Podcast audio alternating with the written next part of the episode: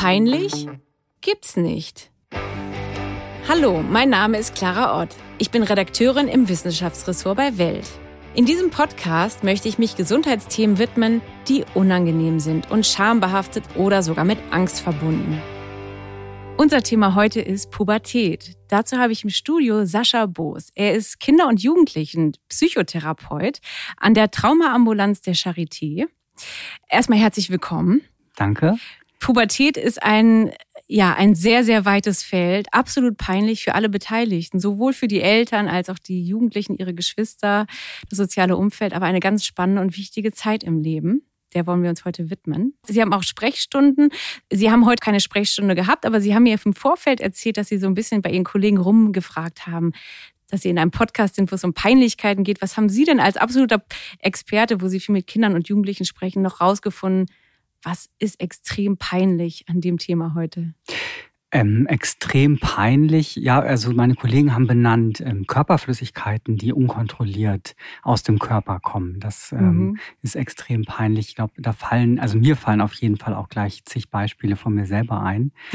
Ähm, ja, man darf hier natürlich auch über seine eigene Pubertät reden. Ja. Mhm. also wir haben auf jeden Fall ähm, das Thema Körperschweiß auch noch auf der Liste für einen späteren Podcast. Weil ja, ich meine, allein schon ja. zur Pubertät können wir eigentlich zehn Podcast-Folgen machen. Das stimmt, das stimmt. Genau, die ganze Hormonumstellung provoziert ja auch mitunter, dass man stärker riecht. Mhm. Ja. Und das führt dann auch mitunter dazu, dass man auch stärkere Parfüms benutzt manchmal.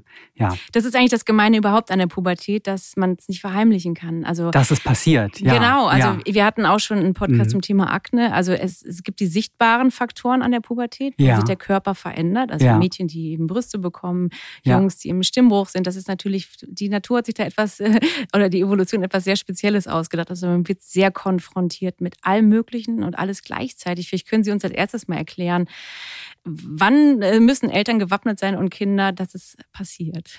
Das ist ja eigentlich eine ärztliche Frage, eine mhm. Pädiaterfrage. Da versuche ich mal jetzt, so gut es geht, äh, zu antworten.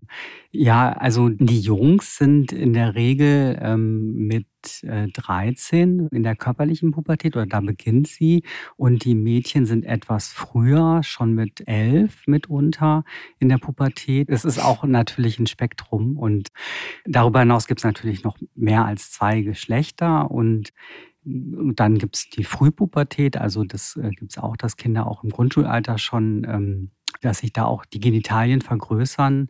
Das gibt es auch. Das ist oft nicht so gewollt und da kann man dann auch medikamentös helfen. Ja, weil es ist mhm. natürlich ähnlich wie bei den Frauen, die später dann in die Wechseljahre kommen und auch ja. Männer, eine sehr diffuse Zeit. Deswegen ist es natürlich auch eigentlich eine blöde Frage von mir, weil man gar nicht so genau diesen Zeitraum abgrenzen kann. Von dann bis dann geht es los, ob es jetzt um ab acht anfängt oder nicht. Wir wollen in diesem Podcast ja gerne darüber reden und ein bisschen hm, Hilfestellung vor allem auch für Eltern oder das mhm. engere Umfeld geben, wie man mit diesen Jugendlichen oder Kindern umgeht. Mhm. Also eine Sache, auf die ich im Vorfeld gestoßen bin, ist dieses typische Gefühl, was man hat, die Eltern sind einem peinlich. Mama, bist du peinlich? Papa, was trägst du für peinliche Unterwäsche? Oder dieses, dass man überhaupt anfängt wahrzunehmen, oh Gott, meine Eltern sind ein Mann und eine Frau, mhm. die sich. Die sich womöglich lieben, ja. oh, das auch noch. Und die ja. haben vielleicht auch noch Sex. Die haben vielleicht ja. auch noch Sex. Das ist, glaube ich, das Allerpeinlichste dann, ja. Ja. Also das ist dieses Gefühl, was diese Stimmung, die im Raum schwebt, ne? Mhm. Dieses, was passiert denn da? Also man, da prallen dann plötzlich zwei Welten aufeinander, obwohl man vorher so eine schöne Kind-Eltern-Beziehung hatte, die so ganz unschuldiger irgendwie ist, oder? Ja, also viele kennen das sicherlich, dass, äh, dass ich als Elternteil dann idealisiert werde. Ich kann alles, ich kann an die obersten äh, Fächer in der Küche dran. Ja, das ist, äh, ähm, das verliert sich natürlich ähm, mit der Pubertät und dann wird das alles nochmal neu bewertet und Kinder und Jugendliche können in der Pubertät neben der ganzen körperlichen Entwicklung natürlich auch dann ähm, haben ein, das Selbst, das Ich entwickelt sich und das grenzt sich auch ab von den, von den Eltern, also vom Geschmack Geschmack der Eltern, aber auch von Werten und Normen der Eltern. Und da wird dann auch ähm, bewertet und auch mitunter entwertet. Und das kann sehr schmerzhaft sein für, für beide Seiten mitunter. Ja, weil ja. man eben, also alles, was im Körper passiert, man merkt halt, man hat auch nicht mehr so die Kontrolle über sich. Ne? Man merkt natürlich auch erstmal so seine eigene Identität, abgesehen von jetzt von sexuellen Vorlieben. Mhm. Das ist ja auch nochmal so ein Teil der Identität, die sich dann so herausentwickelt. Mhm. Aber überhaupt die Sexualität, die sich entwickelt, das ist ja eigentlich das. Äh das ganz große Geheimnis, ja, dass der Körper von einem Kinderkörper sich verwandelt in einen, in einen geschlechtsreifen Körper. Und Sie hatten gesagt, dass Sie ganz oft erleben, dass die Kinder so Pornowissen haben, aber das ja gar nichts wirklich mit den ersten sexuellen Erfahrungen, die man so sammelt. Also da prallen auch so zwei Welten aufeinander. Ne?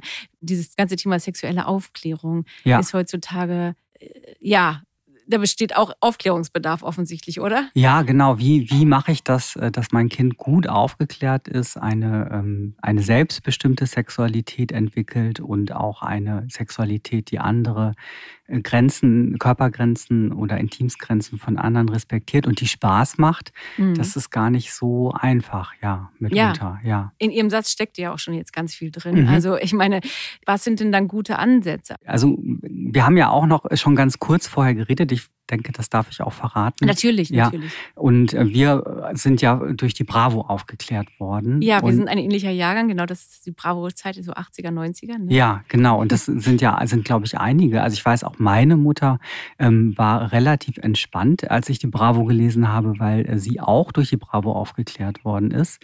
Und ähm, heute findet im Idealfall die Aufklärung in der Schule auch statt und, ähm, und die Jugendlichen äh, nutzen natürlich auch das Internet ähm, oder ihr Handy mit dem Internet auch um sich selber aufzuklären. Und da gibt's natürlich auch ähm, mitunter dann Exposition mit Pornografie, wenn ich jetzt vielleicht noch gar nicht verstehen kann, was das ist, weil Pornografie ist oft ähm, gefilmte Gewalt, ja, und das kann ich als Kind vielleicht noch nicht differenzieren und denke dann vielleicht, das ist Sexualität und so muss das sein. Und das führt dann vielleicht dazu, dass ein, ein Junge ähm, denkt, ich muss jetzt, wenn ich Sex habe, habe meine Freundin wirken. Ja. ja.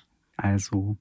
Das ist interessant, dass Sie sagen, dass in Pornos oft Gewalt dahinter steht, weil gut, es wird wenig geredet, das ist ja schon mal ein, also es mhm. gibt sicherlich auch modernere Pornos, aber so der klassische Porno, da wird nicht darüber geredet, hast du jetzt Lust dazu oder wie machen wir es, sondern es wird einfach getan, ohne darüber zu reden auch, oder? Das ist wahrscheinlich so ein Element. Ja, es, es geht schnell zur Sache und ich meine, ähm, jetzt wenn wir jetzt gucken, was sind so die meist gesuchten Anfragen auf Pornoseiten. Oh, wissen Sie, ja. Ja, okay. also das ist, weiß ich nicht jetzt aktuell, aber ich weiß, dass es oft um, um äh, Sachen gibt, die auch Grenzen überschreiten. Also da geht es um Inzest, also MILFs zum Beispiel ist, glaube ich, äh, hochgesucht, also äh, oder, oder eben nach unten auch, also wo es um Teenies oder so geht. Also das ist schon was, was sehr diese Grenzerfahrung in, in Pornografie ist schon sehr häufig. Ja, ja und ja. natürlich, ähm, also es gibt natürlich vermehrt Pornos jetzt, die sich an Frauen richten, aber mhm. es gibt ja in diesem Sinne keine Pornos, die sich an Jugendlichen richten. Also, keine, oder? Ich genau, meine, keine aufklärenden Pornos. Ja, ähm, ja genau. Ähm, die, die richten sich an NutzerInnen, die ähm, ihre Fantasie ähm, stimulieren wollen oder vielleicht, ja, allein oder gemeinsam da Spaß haben wollen. Ja. Und die auch eine erwachsene Sexualität schon haben mhm. und auch eine entwickelte, also eine, eine Fahr also ähm, einen Prozess hinter sich haben und vielleicht schon wissen, was sie, was sie wollen und vielleicht auch das einordnen können. Ja. Ja. Also das ist so wie wenn man keinen Führerschein hat und einen Ferrari geschenkt bekommt und sich reinsetzt. Ja, man hat dazwischen gar nichts. man hat weder gelernt, Auto zu fahren, noch hat man mit einem langsamen Auto angefangen vielleicht. Also es ist vielleicht, vielleicht auch jetzt ein blöder Vergleich, aber es ist wahrscheinlich, man überspringt ganz viele Stufen. Man davor, überspringt ne? ganz viele Stufen, genau. Ja.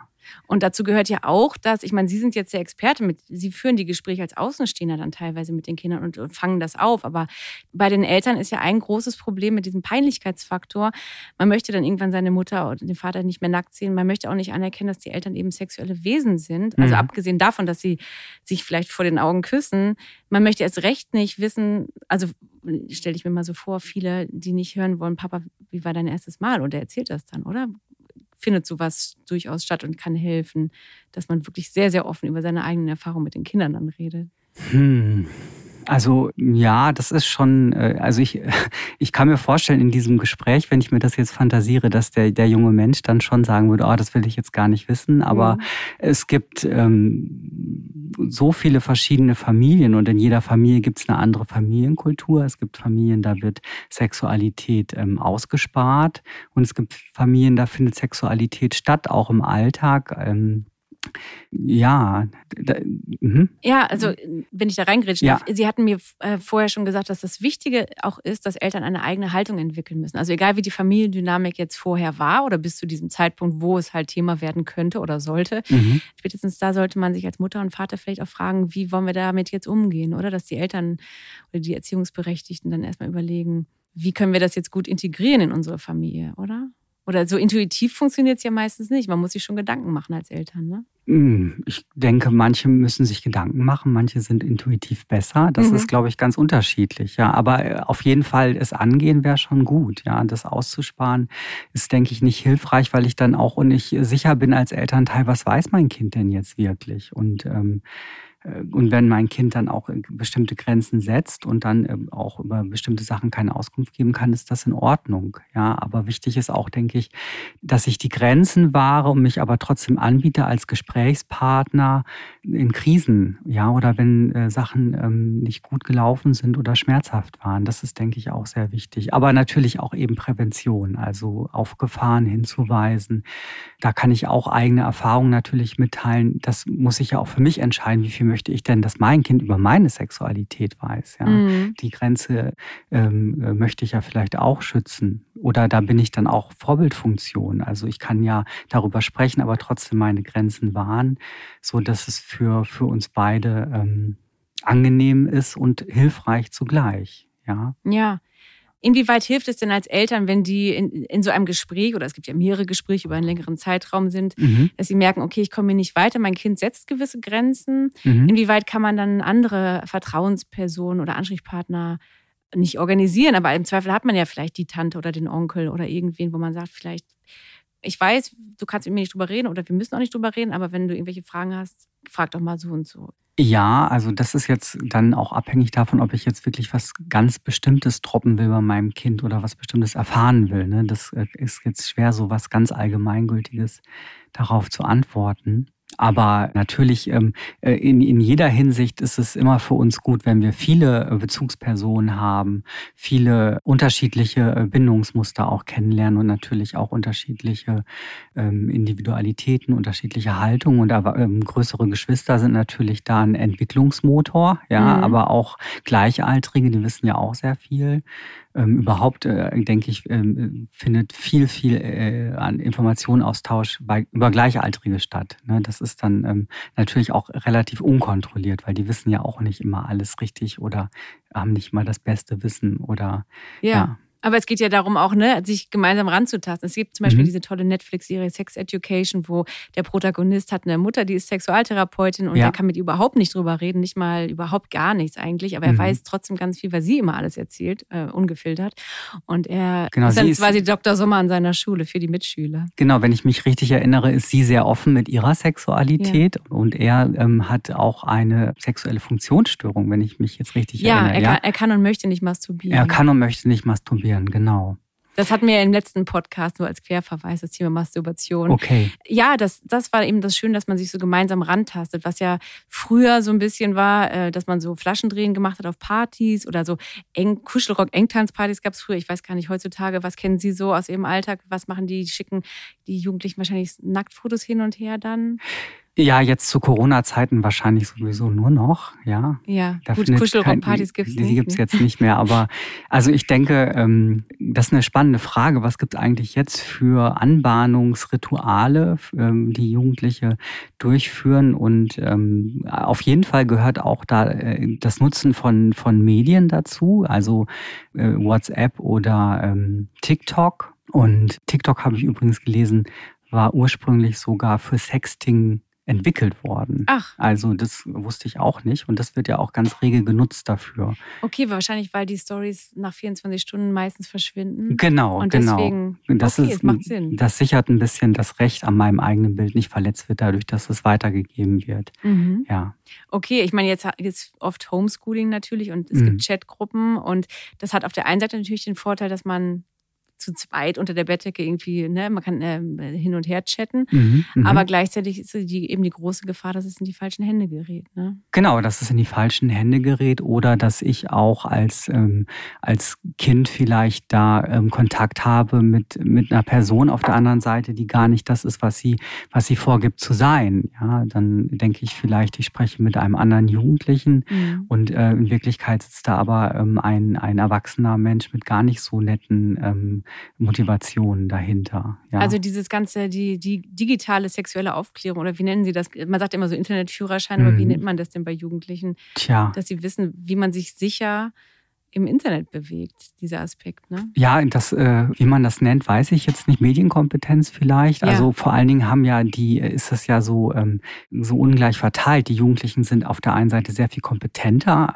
bei den Medien. Das merke ich auch, also bei mir, ja, die können sehr viel äh, besser manchmal mit dem Computer umgehen, als ich das kann. Aber auf der anderen Seite haben die natürlich ähm, noch nicht so eine äh, Kompetenz, was Sexualität angeht. Gut, die kennen halt dann so Sexting und Ja. was ja ein, das ist ja unter anderem, also man verschickt nicht nur Fotos, man schreibt einfach auch heiße Nachrichten, Ja. was auch ein Verführungselement ist Ja. für gerade für viele erwachsene Paare. Auch in der Mhm. Pandemie ist natürlich so eine Überbrückung, ist quasi so wie ein Element, was helfen kann, sich gegenseitig auch besser zu verstehen. Und es ist eigentlich auch Sex ohne Anfassen, ne? gerade wenn man noch kein erstes richtiges Mal gehabt hat. Ne? Wahrscheinlich am Anfang ist so eine Ja, erste sexuelle Kompensation, dass man erstmal heiße Nachrichten schreibt, bevor man überhaupt das erste Mal geknutscht hat, oder? Das stelle ich mir jetzt so vor. ja.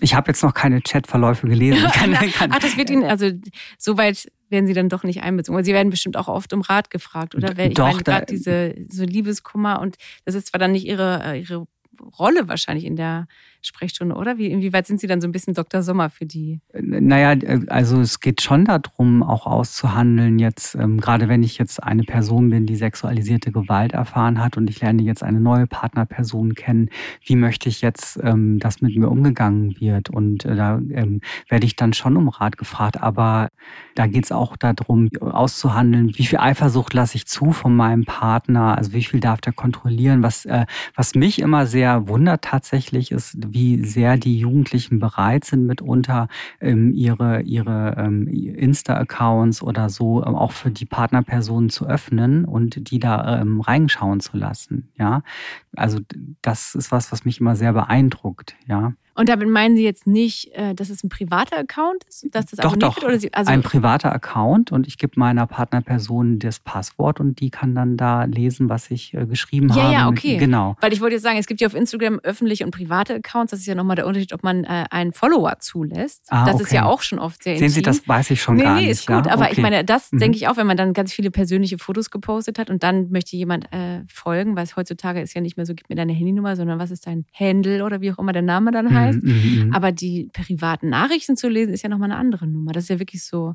noch ein Schritt weiter. Das, ist noch ein Sie, Schritt ja? weit. Ja, das erlebe ich relativ häufig, dass dann also auch um sozusagen ähm, also eine gewisse Kontrolle ähm, oder einen Kontrollverlust zuzulassen, um sozusagen schwarz auf weiß zu beweisen, ich habe jetzt nicht mit anderen geschrieben. Ah. Ja. Okay, und was sagen Sie dann? Das ist das, was eigentlich nicht, also das Vertrauen anders funktioniert oder was erklären Sie dann? Können wir endlich los? Ja, Moment, ich muss mir gerade noch ein Ticket organisieren. Äh, welche S-Bahn nehmen wir nochmal? Du holst dir jetzt am besten mal das Deutschlandticket. Das geht ganz schnell.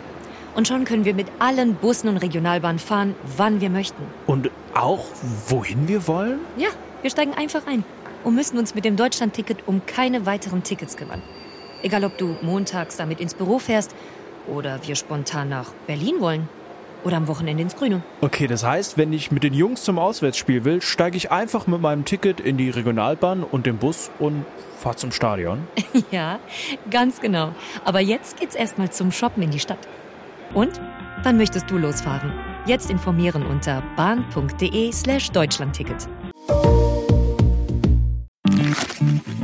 Na, also ich würde, glaube ich, in so einem Moment schon, ähm, also vielleicht auch mich äh, zur Verfügung stellen, sagen, das wäre mir jetzt aber zu intim. Das würde ich doch schon wollen, dass das ähm, äh, auf Vertrauensbasis läuft oder mir wäre das zu privat, das zu öffnen. Vielleicht sind da ja doch Inhalte drin, die ich nicht möchte, die die anderen lesen. Ich meine, das ist ja eine Blackbox, in die ich die anderen dann auch reinlasse. So wie das Handypasswort zu verraten. Ja, hast, ne? ja, ja. Aber das ist interessant, weil bei diesen ganzen Anbahnungen zwischen den Geschlechtern, die stattfindet, mhm. ähm, das ist ja hauptsächlich so ein Knackpunkt der Pubertät, dass man vorher ganz unschuldig miteinander gespielt hat und man mhm. hat vielleicht den besten Freund, der hat immer übernachtet, man war ganz ungezwungen und plötzlich kippt das, dass man denkt, ich will nicht mehr, dass der Junge mich oder das Mädchen oder wer auch immer mich jetzt so sieht. Und plötzlich ist da diese zwischen den Geschlechtern dieser Druck, sich gegenseitig auch zu verführen und zu beeindrucken. Ne? Das ist ja auch das, was die Liebe so kompliziert macht, auch im Erwachsenenalter natürlich. Aber ja, ja, genau. Ja, und auch, auch, auch ähm, die Jugendlichen sind auch vor unterschiedlichen Herausforderungen. Also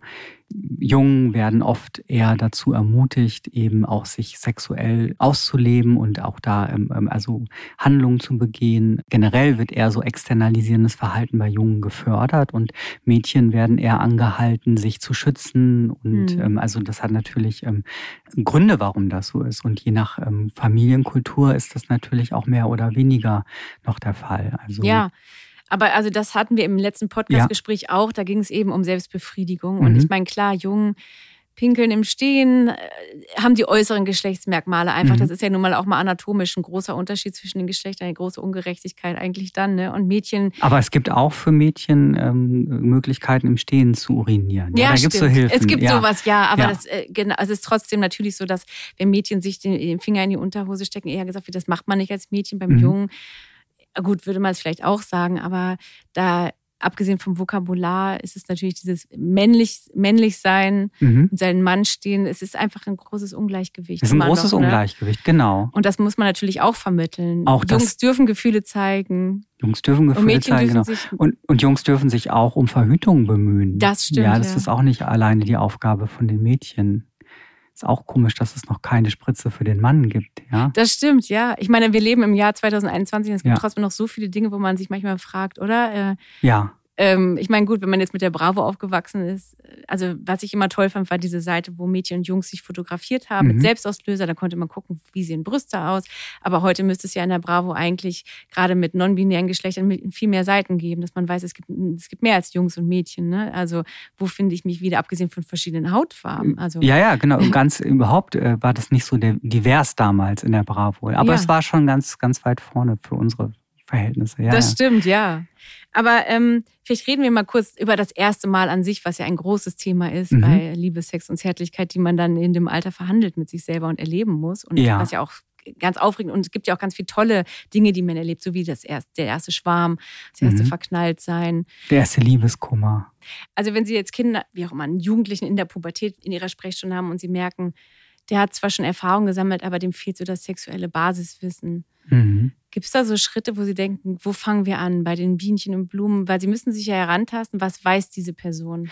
Ja, also Erstmal ähm, würde ich äh, äh, den Jugendlichen oder auch das Kind fragen, ob das in Ordnung ist, wenn wir darüber sprechen, ob das das wissen möchte. Und ich mhm. würde auch die Eltern mit einbeziehen, weil die natürlich auch da ähm, Mitspracherecht haben. Und dann habe ich jetzt persönlich individuelle Bücher, die ich dann zur Rate ziehe und, ähm, und bin auch manchmal überrascht, wie wenig dann doch äh, die Jugendlichen auch tatsächlich wissen. Ja, also es gibt natürlich noch eine, auch einen Unterschied zwischen dem, was sie präsentieren und performen, was sie alle, wie abgeklärt sie schon sind und dann doch ähm, viele Sachen, die ähm, auch Erwachsene nicht wissen. Ja, auch ich weiß noch nicht alles. Ich lerne auch manchmal noch Sachen, wo ich denke, Mensch, das ist aber jetzt sehr spät, dass du das äh, begreifst. Ja. ja. Okay, was war denn so eine der letzten Sachen, wo Sie dachten, mein Gott, ich, warum wusste ich das nicht?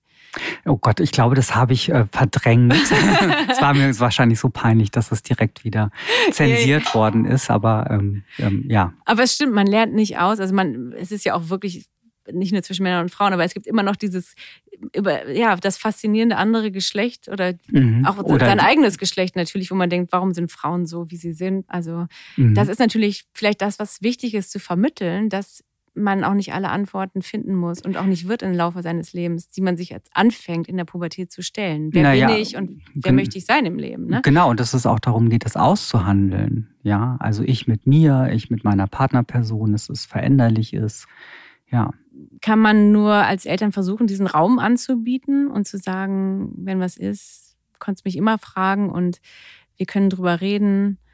Und da gibt es dann auch die Möglichkeiten, wie per WhatsApp die Frage vielleicht einzureichen, weil man muss sich ja auch nicht immer ja. zusammen hinsetzen. Es gibt ja, oder per E-Mail, keine Ahnung, wenn man dann doch nicht reden möchte und rot wird. Und es, es ist für mich als, als Elternteil oder als erziehende Person, ähm, so wie für mich auch als Therapeut, äh, ist es natürlich eine große Herausforderung, nicht invasiv, penetrierend zu fragen und gleichzeitig ähm, aber einen Raum zu öffnen, in dem alles ähm, gefragt und gesagt werden kann. Und ähm, da ist es vielleicht auch nochmal anders als, als Eltern habe ich ja vielleicht auch, ich spüre ja auch eine Grenze, manche Sachen will ich vielleicht auch gar nicht wissen. Mhm. Ja, also es geht dann vielleicht eher so darum, äh, eine Landkarte in die Hand zu geben. Ja, und ich muss aber jetzt nicht wissen, welche Straße hat äh, mein Kind jetzt bevorzugt oder ist es lieber über die über die Fußgängerampel gegangen oder, oder durch den Tunnel gefahren, aber ja. Ja, das stimmt, das ist schön. Und natürlich möchte auch keine Mutter, kein Vater oder Elternteil möchte seine Kinder leiden sehen. Und wenn das Kind dann ja. mit dem ersten Liebeskummer oder der ersten Zurückweisung, die vor dem Liebeskummer aufsteht, wenn es noch dazwischen keine Liebe war, mhm. äh, kommt, das ist natürlich ganz schlimm. Aber ähm, da muss man dann mit den, also als Eltern auch, muss man schon mit durch. Ja. Da gibt es natürlich ganz tolle Tipps, die leichter wahrscheinlich zu geben sind, weil man selbst als Elternteil schon so viel Liebeskummer hatte, ja, dass man sich daran erinnert. Genau, also genau, wenn ich davon überhaupt was mitbekomme. Also ich meine, das ist ja auch dann, wenn mein Kind äh, so gut sozial ähm, eingebunden ist, dann wird es wahrscheinlich diese Themen eher mit den Freunden oder Freundinnen besprechen. Ja. Das stimmt, aber eigentlich Liebeskummer kann man schwer verheimlichen. Kann oder? man schwer verheimlichen, also, ja. Ja.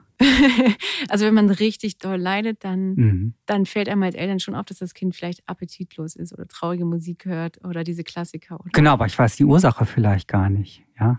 Das stimmt. Dahinter, das ist natürlich, vielleicht ja. können Sie noch mal so ein paar Alarmsignale uns verraten oder mit auf den Weg geben, weil natürlich, wenn man denkt, das Kind hat bloß Liebeskummer in Anführungsstrichen, mhm, mhm. das vielleicht was ganz anderes sein kann, wie Mobbing in der Schule oder so, oder? Dann ja, also äh, Mobbing in der Schule macht sicherlich auf jeden Fall sich auch bemerkbar. Ähm, und das ist auch äh, was, was, äh, denke ich, ähm, was sehr schambesetzt ist, weil das ähm, als Kind möchte ich ja vor allen Dingen, dass meine Eltern stolz auf mich sind, dass sie Leuchten in den Augen haben, wenn sie an mich denken oder über mich sprechen. Und und ich möchte gerne auch natürlich mich ähm, kompetent und äh, und sozial integriert präsentieren. Und ähm, das ist sicherlich äh, also ein großes Risiko, dass ähm, dass man das nicht mitbekommt als ähm, als Erziehungsberechtigte, dass so etwas passiert, weil das vielleicht peinlich ist und nicht erzählt wird.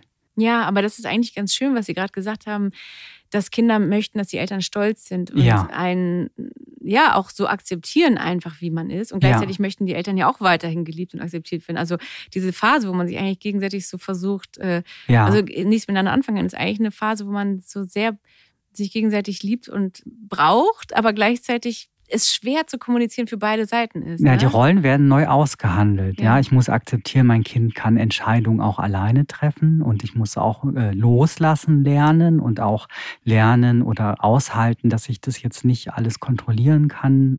Es gibt ja auch Kontroll-Apps. Also ich meine, da gibt es ja viele Möglichkeiten, aber eigentlich muss ich lernen, ähm, meinem Kind auch zu vertrauen und auch zu akzeptieren, dass ich es nicht vor allem beschützen kann. Ja, weder vor seelischem Schmerz noch vor körperlichem Schmerz. Ja, also ist eine ganz große Aufgabe, ja? ja. Ja, das ist wahrscheinlich genau, das ist die Phase, also man, man beschützt sein Kind natürlich ja immer und gerade kleine Kinder brauchen ja diesen Schutz auch mhm. aktiv, weil sie ja, noch nicht ja, laufen können. Aber das stimmt schon, dass diese diese so kindliche Rituale vielleicht wegfallen. Das Kind möchte nicht jeden Abend noch einen guten Nachtkuss und ständig umarmt werden. Und mhm. man kann dem Kind immer nicht, also ne, man kann kleine Kinder knuddeln und die wollen kuscheln. Mhm. Da gibt es dann diese Phase, wo man eigentlich das Kind könnte gute Umarmung gebrauchen. Jetzt möchte es aber nicht. Und mhm. das, das Wichtige ist natürlich, ob man dann wieder zusammenfindet, oder? Ähm, naja, das Wichtige ist doch, denke ich, dass ich mein Kind gut vorbereitet habe, dass es eben auch selbstständig zurechtkommt im Leben und, mhm. und dass es vielleicht ähm, gute Beziehungen zu Eltern oder auch zu anderen verinnerlicht hat, auf die es auch zurückgreifen kann, dann, wenn ich nicht präsent bin. Ja, mhm. also Selbstschutz, Selbstwertgefühl, diese ganzen Sachen, dass ich ein gutes Entwicklungsmilieu geschaffen habe, wo mein Kind dann auch in die Welt hinausschicken kann und äh, ja. weiß, ähm, es sorgt vielleicht dafür, dass nichts Schlimmes passiert und es sorgt auch dafür, dass, dass was passiert. Ja, ja, das ist gut. Also im Grunde dieses ähm, auch sexuelle Kommunikation und die sexuellen Bedürfnisse, was ja eben ein Teil ist, zu artikulieren mhm. und mal auch, naja, sich dann Liebeskummer einzuhandeln oder natürlich mhm. Zurückweisung zu lernen. Das muss man ja auch, man will ja dazugehören, gleichzeitig muss sich abgrenzen. Das ist ja auch immer ne, wirklich ein Lernprozess. Also ist die Pubertät ich, diese mhm. Phase, wo äh, genau Eltern und Kinder, beiden Seiten wird bewusst, dass man nicht immer zusammenwohnen wird. Ne? Und man muss schon auf eigenen Beinen stehen. Also diese Selbstbestimmtheit und dieser Freiheitsdrang ist eine große, große Chance auch für beide Seiten eigentlich dann, oder? Ja, also ich meine, Eltern bekommen ja auch ihr Leben zurück. Ja, genau. Ja, stimmt. Ja. ja also es kann eine Win-Win-Situation sein für beide Seiten. Ja. Also im Zweifel ist es dann auf das alle gut durch die Pubertät gekommen sind, ne? Ja, ja, ja, genau. Und ich denke, das spielt auch ähm, eine Rolle, dass ich mich ja auch davon verabschieden muss oder trauern muss, vielleicht darum, dass mein Kind nicht mehr so angewiesen ist auf mich. Das ist für viele auch schwierig. Und gleichzeitig ist es natürlich auch aufregend, dass mein Kind eben jetzt seinen eigenen Weg geht oder ihren eigenen Weg geht. Und ähm, das kann eben auch Angst machen. Ja.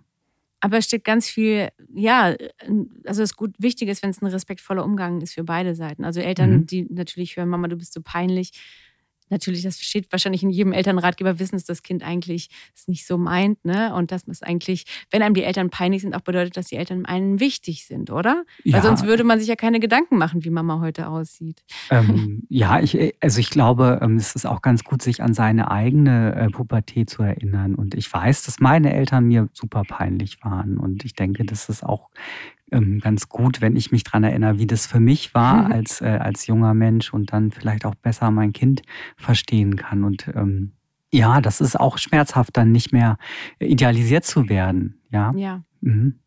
Also ich, ich denke auch, dass eine wichtige Botschaft vielleicht von unserem Gespräch heute ist, dass dieses ganze peinliche, schambehaftete, was ja der Oberbegriff von diesem Podcast allgemein ist, auch gut ist, dass man merkt, es passiert was. Also so auf beiden Seiten, sobald es anfängt, unangenehm, schambehaftet und peinlich zu sein, ist vielleicht die Pubertät auch ein Grund, wo man mal gucken muss, es verändert sich gerade was Na, in unserem Miteinander. Genau, und ich habe als, als äh, Person auf einmal was Eigenes, was mir gehört und wo ich nicht alle dran teilhaben lasse. Ähm, das fängt ja damit an, dass die Kinder dann auf einmal alleine ins Bad wollen mhm. und auch ähm, bestimmte, bestimmte Geheimnisse auch haben. Ja, und im Idealfall dann auch ähm, die vielleicht auch teilen, wenn sie gute Freundschaften haben und dann auch vielleicht ähm, Entlastung erfahren oder andere Geheimnisse erfahren und da einen spielerischen, ja, selbstbestimmten Zugang zu den sexuellen Themen finden. Oder ja. auch nicht sexuellen Themen, ja. Ja, genau. Es ist ja nur ein Teil der Pubertät. Aber ich fand es ganz schön, mit, wie Sie das eben mit der Straßenkarte oder Landkarte gesagt haben. Das ist eigentlich ein ganz schönes Bild, dass man sagen muss, okay, die brauchen auch ihre Geheimnisse und ihre eigenen, mhm. wie auch immer, Schatzkarten dann, die sie erkunden können. Und mhm man ist da als Hilfestellung, aber man muss den Kindern auch was zutrauen. Ne? Das ist ja, genau. geht's. Ne? Ja, das finde ich auch ganz wichtig. Also, dass ich, ähm, also ich kann meinem Kind auch eben ähm, Kompetenzen zuschreiben, indem ich ihm das auch zutraue oder ihr, ja, mhm. diese Erfahrungen zu machen und das auch aushalte, dass ich nicht alles kontrolliere. Ja, ja weil gerade Kontroll-Apps oder diese so, ich stelle mir vor, so Zwangsaufklärungsgespräche. Ich erkläre dir jetzt mal, wie es funktioniert. Mhm. Das greift auf der einen Seite ja ganz viel vorweg. Mhm. Und ähm, man muss ja seine eigenen Erfahrungen machen. Also rückblickend, man stürzt einfach naiv und total teilweise eben in dieses ganze Geschehen rein. Und das ist auch Teil des Deals, oder? Da an der Pubertät, dass man viel, was man ganz oft, also wir reden jetzt von den harmlosen Dingen, die ja, in der Pubertät ja, passieren, ne? Mhm. um das abzugrenzen. Aber man, man, wenn man einen Schwarm hat und den dann trifft, man kann natürlich trocken üben, wie mhm. man küsst mit Zunge. Mhm. Macht ja jeder wahrscheinlich mit der Faust, wo man dann, also das habe ich zumindest so gelernt. Ach, das kannte ich noch nicht. Naja, man, ja. das kann man ja für alle Zuhörerinnen und Zuhörer. Man macht mhm. eine Faust und ähm, dann steckt man seine Zunge in diese, also zwischen die Finger. So habe ich das. Ja. Ich weiß gar nicht, wo ich das aufgeschnappt habe. Also Aber dieses, es gibt nur dieses theoretische und praktische Wissen. Ne? Na klar, also ich erinnere mich auch, dass ich immer überlegt habe, wie das denn geht und kann ich das dann, wenn es losgeht, ja? Und es gab immer so die Botschaft, man kann das dann schon, wenn es losgeht und das, äh, da habe ich so ein bisschen drauf vertraut und das hat dann auch funktioniert. Ja, ja. genau. Aber ähm, genau, ja es, ja, es gibt ja für vieles so Trockenübungen, ne? auch für Oralverkehr oder so, ja. Total. Und das, da kommen wir nochmal am Ende jetzt zu dem Punkt, mhm. dass man auch gar nicht weiß, möchte ich einen Jungen oder ein Mädchen küssen, auch zum Beispiel. Oder, ja. Ne? Weil sie haben. Oder überhaupt eine Person. Es gibt ja auch asexuelle und aromantische, äh, aromantische Personen. Ja, ja, okay, genau das auch. Also Sie haben nämlich eine Spezialsprechstunde noch für Fragen der Geschlechtsidentität an der Kinder- und Jugendpsychiatrie. Das müssen wir unbedingt auch noch am Ende des Podcasts erwähnen, weil mhm. da geht es ja auch um nochmal um eine spezielle Form der sexuellen Identität, was es ja nochmal ein bisschen verkompliziert, also oder was heißt ein bisschen sehr verkomplizieren kann, die Pubertät, weil es auch immer noch ja offensichtlich eine Spezialsprechstunde braucht, mhm. Um aufzuklären. Ne? Genau, da geht es primär um Geschlechtsidentität und ähm, da gibt es dann auch natürlich, also wenn ich, also um es beim Namen zu nennen, die Sprechstunde ist ähm, gerichtet an trans- und nicht-binäre Kinder und Jugendliche und die haben ähm, ein, denke ich, ein großes Risiko, äh, sexualisiert zu werden. Denn erstmal hat die Geschlechtsidentität mit der Sexualität nichts zu tun.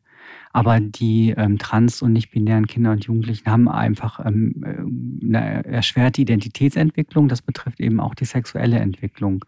Also als Beispiel, wenn ich jetzt ein ähm, Trans-Mädchen bin, also ich bin als ähm, als Junge geboren oder mir wurde das äh, männliche Geschlecht zugewiesen und ich äh, fühle mich aber weiblich und, und interessiere mich vielleicht für, für Jungen auch, ja, also ähm, und ähm, so eine Person würde sich vielleicht als heterosexuell äh, labeln und ähm, hat dann vielleicht ähm, ein großes also mache da vielleicht sehr, sehr ähm, viele schlechte Erfahrungen. Ja, also ich ähm, habe dann vielleicht Jungen, für die ich mich interessiere, die dann da gar nicht mit umgehen können, dass ich trans bin und vielleicht dann auf einmal ähm, mit ihrer eigenen sexuellen Präferenz äh, irgendwie in Irritation und mhm. Konflikt kommen oder so sich Fragen stellen, bin ich jetzt schwul, wenn ich auf ein Transmädchen stehe oder mhm. so weiter und so fort und äh, oder auch Hassgewalt äh, erlebe oder vielleicht auch vielleicht auch mit meinem Körper einfach gar nicht ähm, zufrieden bin und äh, gar keine Lust jetzt äh, daran empfinde, ähm, auszuprobieren, was macht mir Spaß, wie fasse ich mich gerne an, wie werde ich gerne angefasst, weil die Genitalien oder andere Körpermerkmale, die ähm, unangenehm empfunden werden, ja, weil die ähm, nicht zu der Geschlechtsidentität passen. Das ist doch eine große Herausforderung. Ja, ja das glaube ich. Und das ist ja sowieso, also jetzt sagen wir mal, ich weiß gar nicht, wie man es jetzt nennt, aber normale Jugendliche ist das falsche Wort. Was sagt mhm. man richtig? Also Kinder, die nicht mit ihrer sexuellen Identität hadern, oder? Die nicht sich diese Fragen stellen mhm. oder die im richtigen Körper geboren sind. Mhm. Was wäre der korrekte Ausdruck dafür? Tja, gute Frage. Da, ähm Weil du, man hadert ja als Mädchen sowieso damit, dass man Brüste bekommt. Das ja. findet man ja schon verstörend. Aber ich, ich merke immerhin, dass ich auf Jungs stehe und dann bin ich also im richtigen Körper geboren. Ne?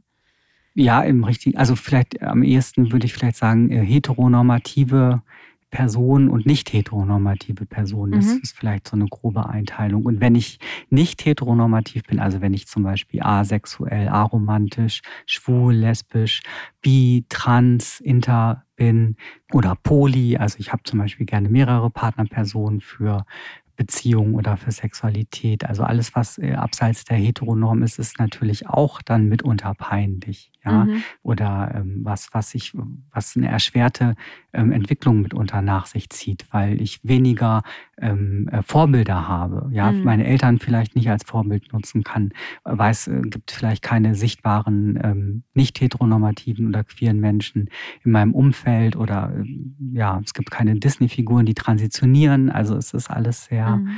schwieriger auf jeden Fall und halt eben auch die Sexualisierung. Ich denke, und das ist auch ein großes Problem, was mich auch oft stört, wenn es darum geht, Kinder auch schon früh über geschlechtliche und sexuelle Vielfalt aufzuklären, dass da oft bei vielen äh, eine Angst ist, die Kinder werden zu früh sexualisiert. Ja, und da finde ich äh, doch das wichtig, Unterschiede zu machen. Denn ich habe mich jetzt als schwuler Mann nicht sexualisiert gefühlt, dadurch, dass ich wusste, dass der Prinz die Prinzessin rettet und dass sie dann heiraten. Mhm. Ja, also ich kann auch geschlechtliche Vielfalt oder ähm, sexuelle Vielfalt kann ich auch kindgerecht äh, erklären, ohne Schubladen zu öffnen oder eben auch Grenzen ähm, zu übergehen, die vielleicht nicht kindgerecht sind. Ja. ja, das Thema Geschlechtsidentität ist natürlich auch eigentlich einen eigenen Podcast wert. Deswegen müssen wir vielleicht nochmal dazu äh, aus, ausführlicher sprechen. Ich frage ja auch immer am Ende meine Gäste, mhm. was es noch für peinliche oder unangenehme Themen gibt, wo sie denken, das erleben sie, da müsste man auch auf jeden Fall mal drüber sprechen. Ähm, abgesehen jetzt von dem Thema, gibt es noch etwas, wo sie denken, da kann man gar nicht genug drüber reden? Oder müsste man mal? Also spontan würde mir da einfallen, das Coming Out. Ja. Ja das Coming Out ähm, wird, denke ich, auch noch nicht von allen sehr gut verstanden. Das, denke ich, wäre eine ganz schöne Sendung, ja. Ja, das hat ja auch was mit Selbstbestimmtheit zu tun und teilweise auch dann, ne, wenn man nicht selbstbestimmt geoutet wird. Also da steckt auf jeden Fall ein tolles, wichtiges Thema drin. Genau. Das nehmen wir gerne auf die Liste. Vielleicht sprechen wir uns ja dann nochmal. Wer weiß, ja. Auf jeden Fall danke ich Ihnen sehr, Herr Bus, für Ihre Zeit heute. Und äh, ich glaube und hoffe, dass viele ähm, Eltern oder Zuhörerinnen und Zuhörer, die auch ihre eigene Pubertät nochmal immer wieder reflektieren, da was gelernt haben. Wenn ihr Fragen, äh, Anregungen für weitere Themenideen habt, schickt mir gerne eine E-Mail an clara.ott.welt.de. Wir freuen uns, wenn ihr diesen Podcast abonniert oder bewertet. Äh, wir sind alle zwei Wochen wieder da für euch. Ähm, bis zum nächsten Mal. Vielen Dank.